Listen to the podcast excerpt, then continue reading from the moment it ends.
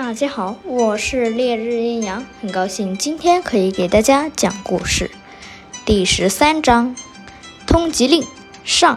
上集我们讲到，小翔打败了那个假的蜜蜂王，决定去寻找真的蜜蜂王，这样才可以提升自己的实力，不被外族所侵扰。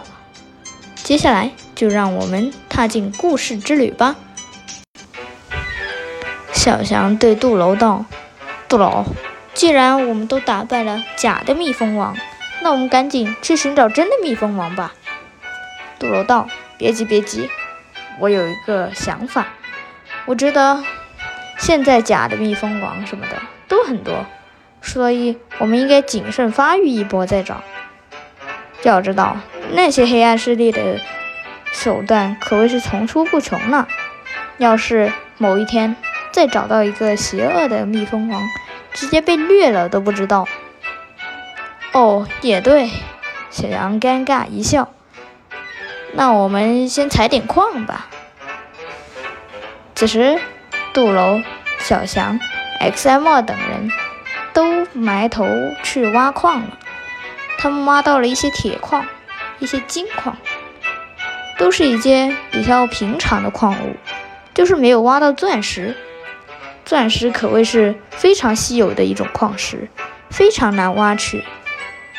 小翔道：“嘿，杜老，你你刚才说这里有钻石矿脉的，为什么这里一颗钻石都没有？我怎么没看见？”杜楼也道：“我刚才明明看见了呀，我们再看，我们再搜索一下，应该会有的。刚才没看错的。”他们继续埋头苦干。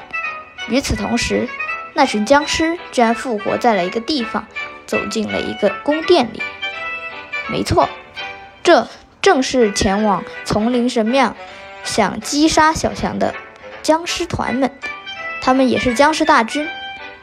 那僵尸头领带着他的僵尸小队走回了城堡。大王，我们我们让小强逃了。什么？坐在宝座上的一位大王听到这消息，可谓是非常的愤怒。你们就放了他，不知道这是给我们最大的损失吗？好不容易抓到一次机会，居然就被你们泄出去了，我真的服了你们！大王，这这也不怪我们呀，那个假的蜜蜂王。还有我们联合攻击，都都打不过小强，而且他旁边还有个射箭能手。嗯，射箭能手，不会是杜楼吧？切，哼，这个简单。来人，寻找他的住所。老大，这个地这个地方我们已经搜查过了，没有他的住所。而且，就算搜查到了，我我们也经常失败。我怎么时候听到我的小队如此怕死？大王，这个快去！要是今天抓不到小象回来，你们就别想走，我直接把你们塞到地狱里。被恶魂的火球所侵蚀，大王，我们这就去。僵尸小队狼狈地走出那个城堡，只见僵尸头领的脸上还多了两个巴掌。可恶！既然这样，想想我就不客气了。为了那一块金锭，原来大王还通过悬赏令的攻势。大王还在遍布小翔的通缉令。